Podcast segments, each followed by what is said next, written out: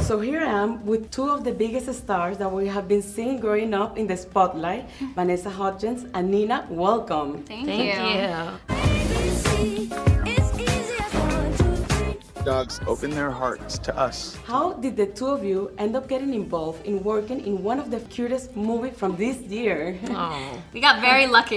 very, very lucky. I mean, it's so funny because we have a lot of mutual friends, but we haven't really been able to spend much time together. So when we got this, we were like, "Yay, this is finally our moment!" And then we got the schedules, and we're like, "Oh no, wait, we don't have a single day together." which is why we're so excited to actually do this press tour together because we actually get to hang out. And we did the magazine shoot for Cosmopolitan. Amazing But cover. during the thank, thank you. But during the filming itself, we literally never saw each other once. Not like once. one day, I'd be like, "Oh, I'm coming in. I see that you're on the schedule." She's like, "Oh, I'm in the first scene." I'm like, "Oh, I'm in the last scene." And how come people can start a love relationship just because of a dog? I got asked out on a doggy date recently. Word. Yeah. yeah, somebody had a dog and I think and the dogs played and liked each other and the guy was like, Should we get like should we take the dogs to the park one day? And I was like, sure. It's literally the movie. Yeah, l- the mo- Literally yeah the what movie. happened in the scene in the movie happened to me What if three he's weeks like ago. your future husband? He's not. Okay, well, never mind. He's really lovely though. He really was a great person. I just don't know if yeah. He's not the one. Oh shoot, what if he watches this interview? And how important and how useful is to have a dog psychologist? I've actually seen at the time when I had my cat, I saw a cat therapist. Stop Really? it! Stop I'm it! just It's a It thing. is It's a thing. a thing. It It's a is a thing. thing. And one of my friends got it for me for my birthday. And So I called and she talked to me and was telling me what my cat was thinking.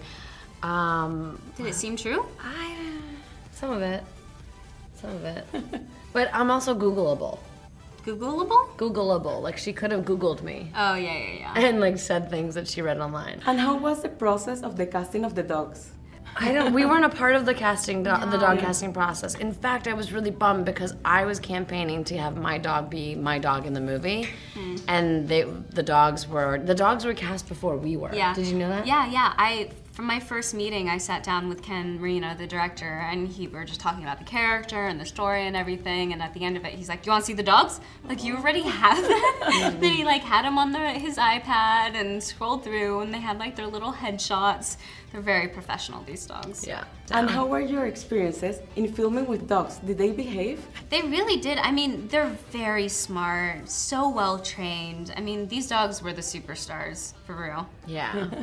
For real. For us, see what you did right there. I, I know the two of you have dogs.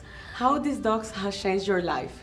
Infinitely. I mean, ha- waking up next to my little snuggle monster and getting to walk her every day and getting to spend time and travel. it's Like she truly is one of my companions, and I can't imagine living without her. I, I don't remember life without her. And what would be a meaningful thing that we can learn from dogs? Man. Loyalty. Yeah, loyalty is a really good Companionship, one. I think. Dogs are so loyal, always. And I think that is a trait that I value as a person. So, Can you tell us what would be the biggest life lesson from this movie? Get a dog. yeah. I mean, I think that it's so important to like rescue, I think, at the end of the day. Like, what is it? Adopt, don't shop? Adopt. Don't shop. Yeah. yeah. Which is a great lesson for everyone.